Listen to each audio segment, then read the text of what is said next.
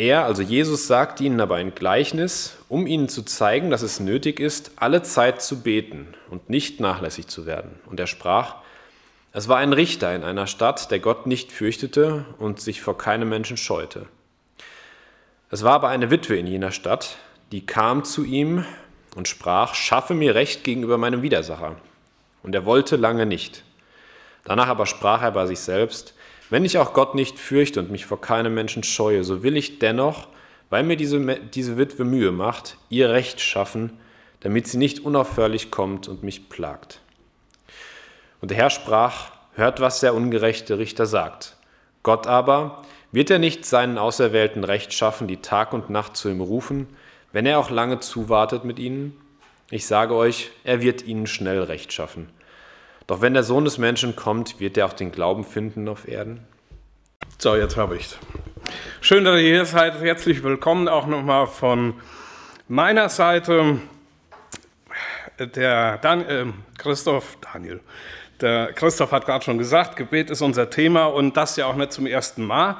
Ich möchte euch noch mal so ein bisschen äh, abholen in die drei Gottesdienste, die wir bisher zu dem Thema schon äh, hatten und die will ich so ein bisschen ähm, zusammenfassen unter, dem, ähm, unter der Überschrift Das Wesen des Gebets.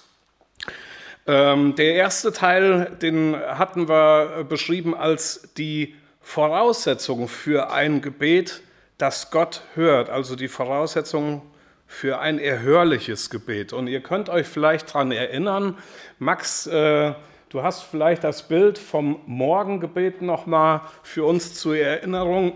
Da hatte ich mich seinerzeit auch so ein bisschen dran ähm, nicht aufgehalten oder dran erklärt. Jesus sagt, ich stehe vor der Tür und klopfe an. Und das ist der Auftakt fürs Gebet. Und er wünscht sich, dass wir ihm die Tür öffnen, damit er in unser Leben, in unseren Alltag eintreten kann. Da, wo wir sind, so wie wir sind. Wir müssen unsere Sprache nicht verstellen, wir müssen unsere Stimme nicht verstellen, wir müssen uns nicht heiliger darstellen, als wir sind. Oder wie auch immer verstellen. Nein, wir sollen so zu ihm kommen und ihm die Tür öffnen, wie wir sind, in all unserer Ärmlichkeit, in all unserer Hilflosigkeit und dieses äh, Bild ähm, drückt das für mich sehr, sehr deutlich aus. Ist jetzt kein frohes Bild. Irgendwie äh, sieht es alles ein bisschen dunkel aus, aber die, Licht, äh, die Gesichter, die sind hell erleuchtet und es liegt trotzdem ein Frieden auf, auf den Gesichtern. Bei den Kindern kleiner gleichermaßen wie äh, bei der Mutter, vielleicht eine Witwe, dunkel gekleidet, in all ihrer Not, in all ihrer Ärmlichkeit, kommen sie aber so, wie sie sind, zu Jesus, zu Gott im Gebet und befehlen ihr, äh, ihm ihre Hilflosigkeit an. Und der zweite, die zweite Voraussetzung war, wir müssen glaubend äh, beten, das ist eine Voraussetzung. Und was heißt Glauben? Muss ich jetzt den Superglauben haben, damit mein Gebet da irgendwo im Himmel auch ankommt? Nein, dein Glaube reicht, wenn du einfach deine Hilflosigkeit vor Jesus zeigst, wenn du einfach glaubst, dass Jesus, wenn er anklopft, wirklich eintritt in, die, in, in deine ganze Trauer, in deine Zweifel, in deine Hilflosigkeit, in deine Not, in deine Anfechtung. Wenn du so viel tust, ihm einfach einzuladen, komm jetzt zu mir hinein und übernimm all das und führe du mich, dann reicht dein Glauben. Dann hatten wir einen zweiten Gottesdienst mit Markus Baum vom ERF. Da ging es um äh, Timotheus äh, 2, 1 bis 7. Und da steht, oh, jetzt weit genug weg. So ermahne ich nun, dass man vor allen Dingen Bitten, Gebete, Fürbitten und Danksagungen darbringe für alle Menschen, für Könige und alle, die in hoher Stellung sind, damit wir ein ruhiges und stilles Leben führen können in aller Gottesfurcht und Ehrbarkeit und so weiter. Also da ging es darum, wenn es ging es um den Gegenstand des Gebets. der Gegenstand des Gebets sind alle Menschen. Der Talmud sagt, wer einen Menschen rettet, rettet die ganze Welt. Wenn wir bei unserem Nächsten anfangen, ihn im Gebet vor Gott zu tragen, dann haben wir sehr viel schon getan und wir können die Reihe schon gerne auch fortsetzen und erweitern, gar keine Frage. Markus Baum sagte, Gebet ist ein Lebens, eine lebensrettende, eine lebenserhaltende Maßnahme. Im Gebet bewegen wir den Arm Gottes, nicht, dass Gott das bräuchte, aber Gott wünscht sich, dass wir ihn betend begegnen und um seine Hilfe bitten. Und Gebet heißt, sich jemandem für jemanden verwenden, am, am Leben Anteil nehmen. Da kommt dann auch die Tiefe der Fürbitte zum Ausdruck. Nur wenn ich mich mit, einem, mit jemandem beschäftige, wenn ich mich einem jemandem zuwende, wenn ich am Leben teil, Anteil nehme, erst dann bin ich ja in der Lage zu wissen, wofür ich bei ihm beten kann. Also Gebet ist nicht nur eine Zusammenreihung oberflächlicher Worte, sondern geht tief in das Leben meiner selbst und des Nächsten ein und möchte da abholen, wo die Not wirklich ist. Und wir sollen besonders für die Regierenden bitten, dass sie von Gott recht geführt werden, damit wir die Freiheit haben, unseren Glauben auch frei leben zu dürfen, leben zu können. Das ist auch nicht selbstverständlich. Und einen dritten Gottesdienst hatten wir zum Wesen des Gebets und den hielt letztens der Christoph. Da ging es um den Maßstab eines erhörlichen Gebets. Und dieser Maßstab ist kein geringerer als das Zwiegespräch Jesu mit Gott, seinem Vater. Jesu äh, Gebet begann morgens und endete abends. Er mit, mit Gebet hatte Jesus für sich einen Rahmen gesetzt. Und das können wir als Beispiel nehmen, auch für unseren Alltag, für unser Gebetsleben. Gebet in der Stille hören wir vielfach in, in der Bibel im Neuen Testament, dass sich Jesus immer wieder zurückzog, um ungestört stille Zeit ungestörte Zeit mit seinem Vater zu haben. Dann das anhaltende Gebet, Christoph sagte gerade schon, für Anliegen, für Entscheidungen. Entscheidungen müssen wir nicht selber treffen, Entscheidungen dürfen wir vor Gott tragen und immer wieder und immer wieder ihm in den Ohren liegen. Und er wird uns erhören. Und Gebet, speziell Fürbitte, reicht auch zur geistlichen Erkenntnis derjenigen, die wir in diese Fürbitte einbinden, dass sie, wie Jesus für seine Jünger betete kurz vor seiner Himmelfahrt und ihnen sicherlich auch Kraft äh, erbat für, für die Zeit, wo sie sich vielleicht erst alleine fühlen, bis der Heilige Geist da war und äh, ihren Auftrag auch konsequent gehen. Also Fürbitte bringt auch geistliche Erkenntnis und Klarheit über den Auftrag, den jeder Einzelne von uns hat. Das waren die drei Gottesdienste, zum Wesen des Gebets. Und heute mache ich ein neues Kapitel auf. Da geht es, man sollte es nicht für möglich halten, um die Schwierigkeiten des Gebets. Und ähm, da möchte ich mich auch wieder ähm, mit diesem Buch beschäftigen. Ich kann auch heute wieder nur sagen, holt euch das Buch, lest es durch, das ist wirklich klasse, was hier zum Gebet und auch zu den Schwierigkeiten des Gebets von Ole Hallesby gesagt wird. Und ich steige ein ähm, mit Sätzen von Ole Hallesby. Er schreibt, beten heißt, unsere Herzen für Jesus öffnen. Und Jesus ist alles, was wir Sünder in Zeit und Ewigkeit brauchen. Er ist uns von Gott gemacht zur Weisheit, zur Gerechtigkeit, zur Heiligung und zur Erlösung. So lesen wir in 1. Korinther 1, Vers 30. Hier haben wir die biblische Ansicht über den Zweck, den Platz und die Bedeutung des Gebets in dem göttlichen Erlösungsplan. Jesus sagte einmal, ohne mich könnt ihr nichts tun. Johannes 15, Vers 5.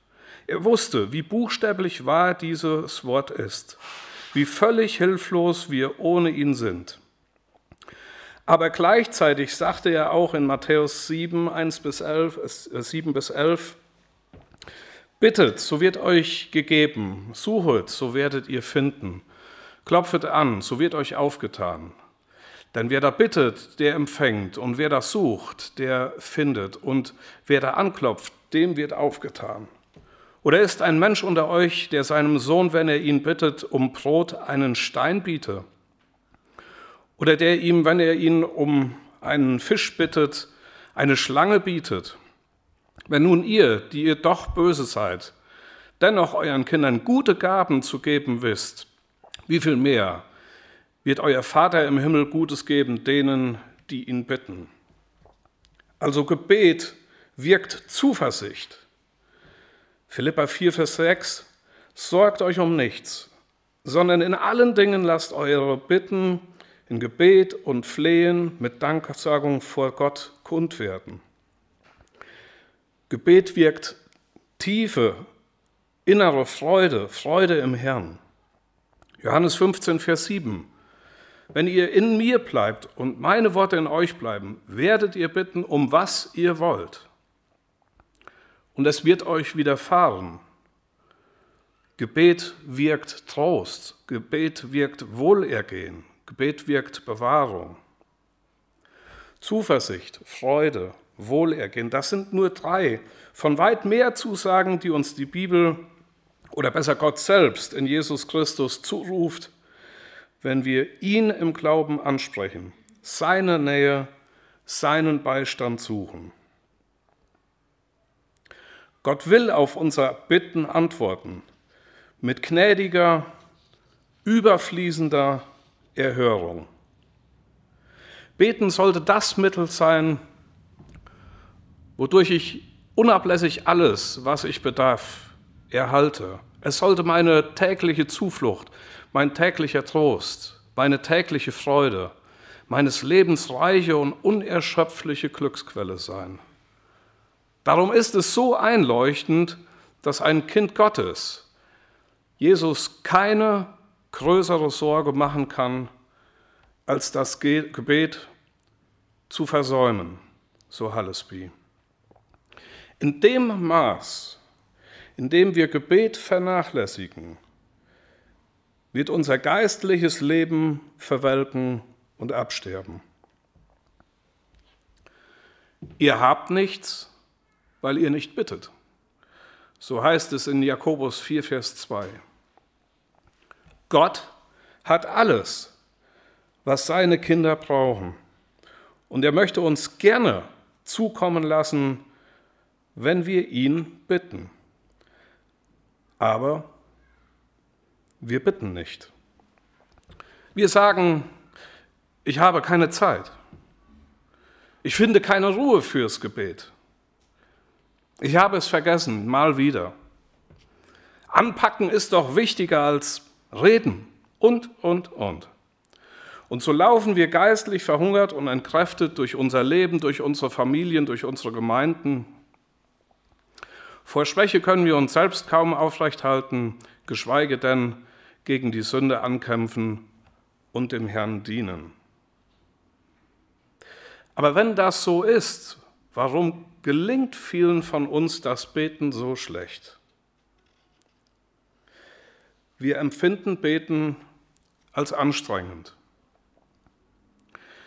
Als wir unsere Bekehrung erfuhren, als wir zu Gott kamen, hatten wir ein brennendes Herz für Jesus und wir hatten ihm wir, wir, wir teilten ihm unser ganzes Leben mit, haben ihm Anteil nehmen lassen an den kleinsten Kleinigkeiten unseres Lebens, unseres Alltags. Und dann mit der Zeit wurde der freie, frohe und dankbare Umgang mit Gott zu einer Pflichtsache. Das Gebet wurde anstrengend. Und hier beginnt eine ganz böse Abwärtsspirale, die uns kaum merklich immer weiter von Gott wegbringt. Je anstrengender das Gebet wird, desto leichter versäumen wir es. weil wir immer seltener mit Gott in Kontakt treten und Kontakt halten, werden wir Gott fremd und die Gebetsanliegen werden immer weniger. Der Schmerz über ein Leben in Sünde wird nicht mehr so brennend empfunden wie vorher, denn die Sünden werden Gott nicht mehr so in ehrlichem Bekenntnis vorgelegt. Unser Blick auf das, was Sünde ist und was nicht, trübt ein. In den wenigen Gebeten, die wir allein oder in Gemeinschaft noch an Gott richten, erliegen wir der Versuchung, Worte zu gebrauchen, die ohne innerliche Wahrheit sind. Diese leeren Worte und das ganze unechte Wesen legt sich erdrückend auf den kleinen Rest von Gebetsleben, der im Herzen übrig geblieben ist. Dass das Gebet so oft für viele von uns so anstrengend ist, kommt daher, dass es falsch gebraucht wird. Wir fragen, was richtet mein Gebet aus? Wir sagen, in meinem Gebet, äh, in meinem Leben geschieht nichts infolge meines Gebets. Zum falschen Gebrauch des Gebets nennt Ole Hallesby in seinem Buch drei Fehler, die allgemein beim Beten gemacht werden. Erstens, wir meinen, wir müssten Gott helfen, unser Gebet zu erfüllen. Aber das ist niemals Gottes Meinung. Wir sollen nur beten. Gott wird die Gebetserhörung und Erfüllung allein besorgen. Dazu braucht er unsere Hilfe nicht.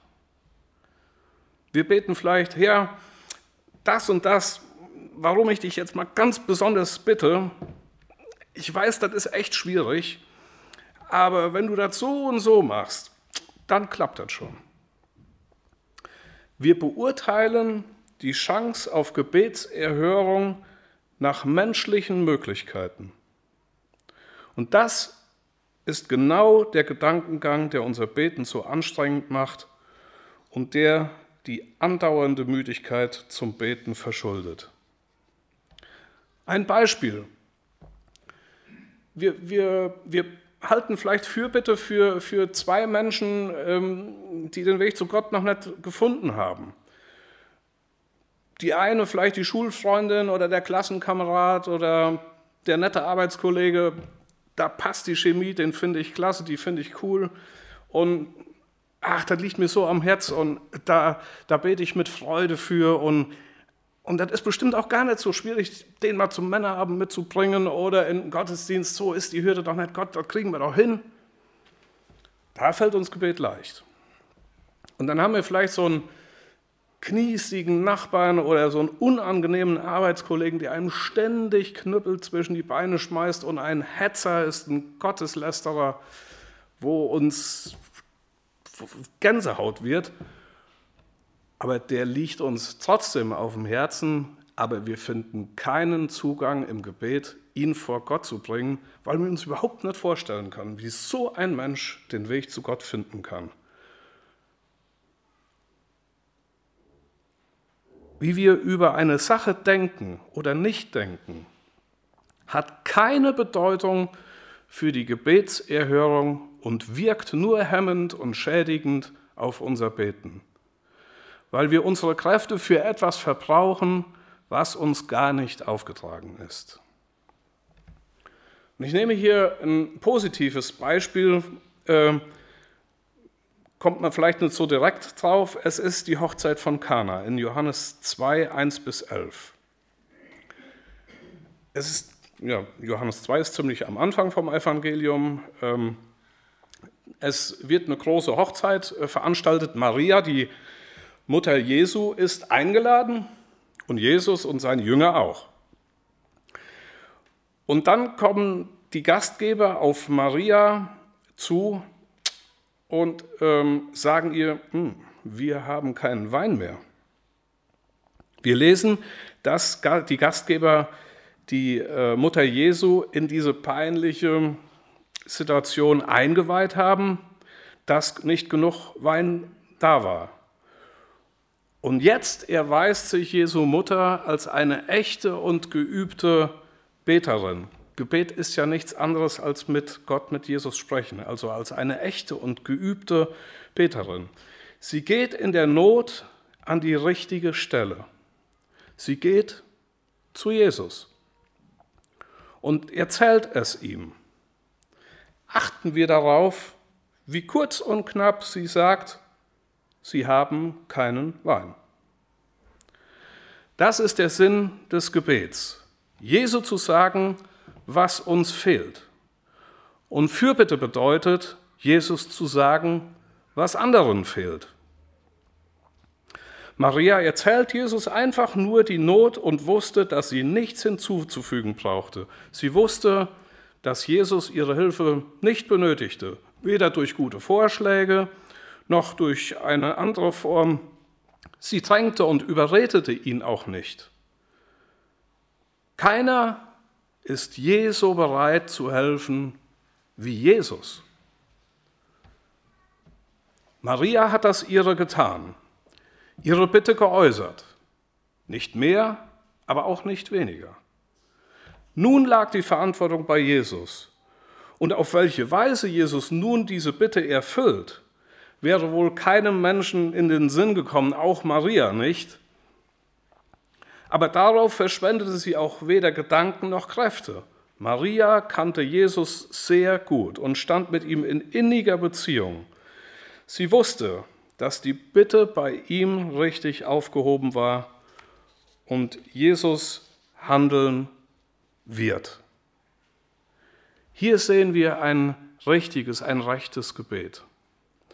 Und wir ahnen, was sich an unserem Gebet ändern müsste, einfach das, was uns und anderen fehlt, unsere Hilflosigkeit, Jesus zu sagen.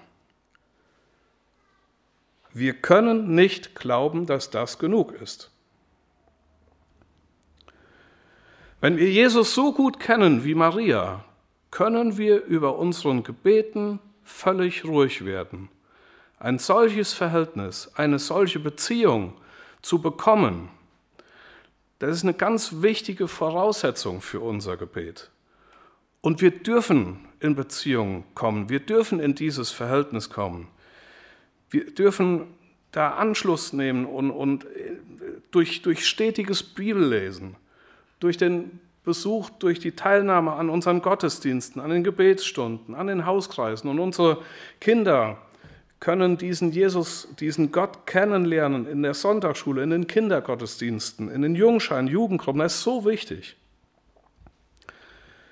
Wenn wir das Geheimnis verstanden haben, dass die Gebetserfüllung nicht in unserem, sondern in Jesu Verantwortungsbereich gehört, dürfen wir frei werden von jener inneren Angst und Unruhe.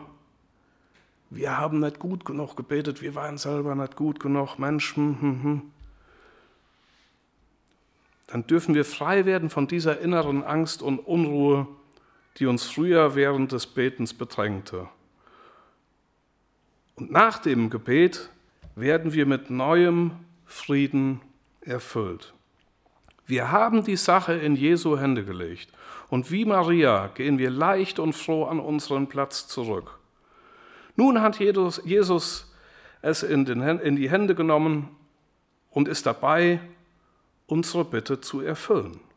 Statt der alten Angst und Unruhe befällt uns jetzt eine Art kindlicher Neugier, und mit gespanntem Interesse warten wir, wie Jesus unsere Bitte erfüllen und die Schwierigkeiten lösen wird. Eine zweite Schwierigkeit im Gebet. Wir benutzen das Gebet, um Gott zu kommandieren. Das ist der zweite große Fehler unseres Gebets. Wir können Gott nicht kommandieren, indem wir ihn in unseren Gebeten zwingen, unseren Willen zu tun. Und Gott lässt sich auch nicht kommandieren. Obwohl es jetzt auf den ersten Blick völlig anders erscheint, kann uns auch hier die Hochzeit zu Kana einen Eindruck davon verschaffen. Maria sagte ihrem Sohn Jesus, sie haben keinen Wein. Und Jesus antwortet sehr scharf, was habe ich mit dir zu schaffen, Frau? Meine Stunde ist noch nicht gekommen. Was würden wir tun, wenn wir eine solche Antwort bekämen? Hätten wir, wie vielleicht schon so oft gesagt, nicht gesagt, ich bete und Jesus erteilt mir eine solche Abfuhr. Das war ja mal wieder klar. Und entmutigt würden wir aufgeben anders Jesus Mutter. Zur Schärfe der Antwort schreibt Ole Hallesby, ich glaube, dass sie die Antwort so scharf war, hängt damit zusammen, dass Jesus zu jener Stunde eine Versuchung erlebte und ausgerechnet durch seine eigene Mutter. Sie kam zu ihm und sprach von der Verlegenheit, in der ihre Gastgeber steckten, nur durch rasches Handeln konnte verhindert werden, dass die Gäste diese Verlegenheit merkten. Dadurch kam aber Jesus in Versuchung, sofort zu handeln, ehe seine Zeit gekommen war. Jesus lebte in einem solchen Gehorsams- und Abhängigkeitsverhältnis zu seinem Vater, dass er nichts aus sich selber tun konnte. Johannes 5, Vers 19. Die Versuchung wirkt besonders stark, weil es seine eigene Mutter ist, die ihn bittet. Jesus erkennt aber den Versucher. Jesus spricht sie nicht als Mutter an und lässt sie wissen, dass diese Stellung ohne Belang ist, wenn es um die Stunde und den Willen Gott des Vaters geht. Nun zeigt sich, wie erfahren und geübt Maria im Gebet, im Gespräch mit Jesus war. Erstens beugt sie sich unter diese harte Antwort. Kein Wort von Missmut oder Klage kommt über ihre Lippen. Wir wissen nicht, ob sie die Antwort verstand. Sie wusste aber, dass das, was Jesus sagte, richtig und gut war, ob sie es verstand oder nicht. Zweitens sehen wir, dass die harte Antwort sie nicht in der Gewissheit erschütterte, dass Jesus ihre Bitte erhört habe und sich Jesus ihrer Sache annehmen würde. Dessen war sie sich so sicher, dass sie zu den Dienern ging und sagte, was er euch sagt, das tut. Was geschehen würde, wusste sie nicht. Aber dass etwas geschehen würde, wusste sie. Drittens, und am wichtigsten für uns in diesem Zusammenhang, Sie machte keinen Versuch, Jesus zu kommandieren und ihn zu veranlassen, die Stunde, von der er sprach, zu ändern. Sie kannte ihn viel zu gut, um nach dieser Richtung hin etwas zu unternehmen. Hier können wir von Maria lernen. Wie oft denken wir, er muss uns doch jetzt erhören, sofort und genau so, wie wir es uns gedacht haben. Aber so funktioniert Gebet nicht. So funktioniert Gott nicht. Im Grunde nämlich drücken wir mit dieser Art zu beten ein tiefes Misstrauen gegen Gott und seine wunderbaren Möglichkeiten aus. Und da auch wieder das Beispiel von dieser Hochzeit zu Kana. Wer hätte sich menschlich ausmalen lassen, dass es möglich wäre, aus Wasser Wein zu machen? Jesus tut dieses erste Wunder und macht aus Wasser Wein. Damit wäre ja schon erledigt gewesen.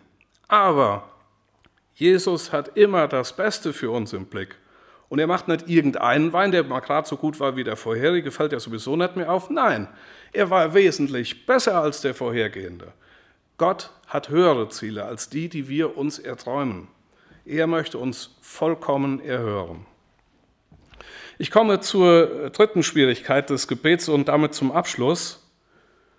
Wir vergessen, in Jesu Namen zu beten.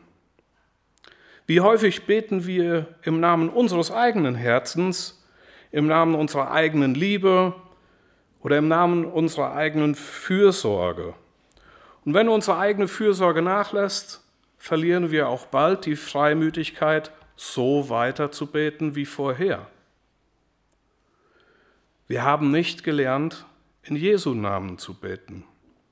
Ole Hallesby gibt uns hierzu ein Beispiel. Stell dir einen Sünder vor, der in dem himmlischen Licht, das der Geist Gottes auf ihn fallen ließ, stehen bleibt. Und je länger er da steht, umso mehr erkennt er seine Sünde, sein vergangenes Leben, seine unreine Gesinnung, sein gefühlloses Herz, sein Unwillen gegen Gott und seine Lust zur Sünde. Er fühlt, dass er sich Gott zuwenden muss. Denn jetzt kann ihm kein anderer helfen. Aber je näher er zu Gott kommt, umso schlimmer wird es. Gott kann nichts mit einem so unreinen und durch und durch sündigen Menschen zu tun haben wollen.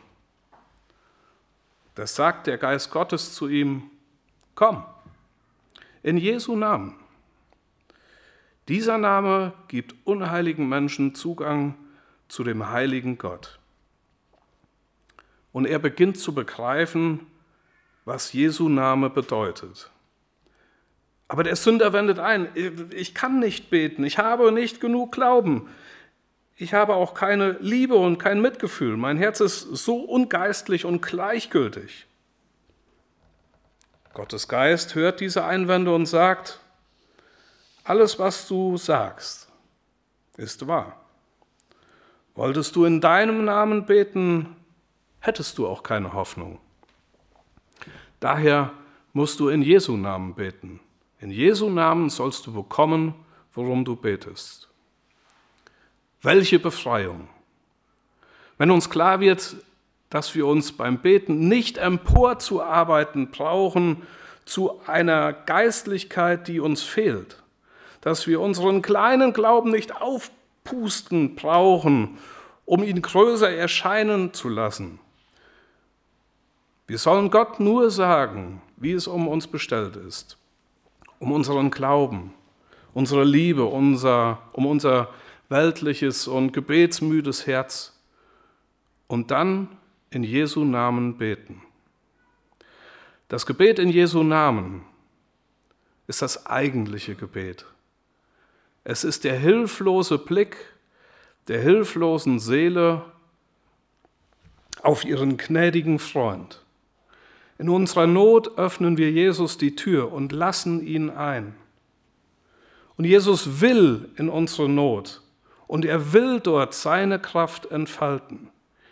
Jesus hört unser Gebet und greift darum ein, weil er uns frei und unverdient lebt, liebt und mit seinem Leiden und Sterben für all das geworben hat, was wir brauchen all das erworben hat, was wir brauchen. Das Einzige, was er erwartet, was er erwarten muss, ist, dass wir ihn um Hilfe bitten. Denn Jesus kann und will sich nicht in unsere Not eindrängen. Wir selbst müssen uns ihm öffnen.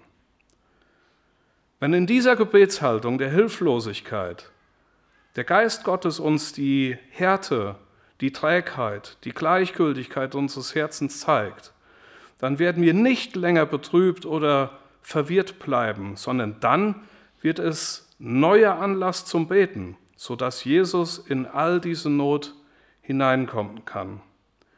Diese Gebetszeiten werden zu richtigen Ruhezeiten, in denen wir zu Jesu Füßen liegen und auf alles hindeuten, was uns müde und verzagt macht bekommt das Gebet diese Bedeutung für uns, dann sehnen wir uns danach und leben mit Freude und Erwartung von einer Gebetszeit zur nächsten. Und dann wird aus unserem Platz des Gebets nicht nur ein Ort des Ausruhens, sondern auch ein Arbeitsplatz. Amen. Und äh, ich lade euch alle dazu ein,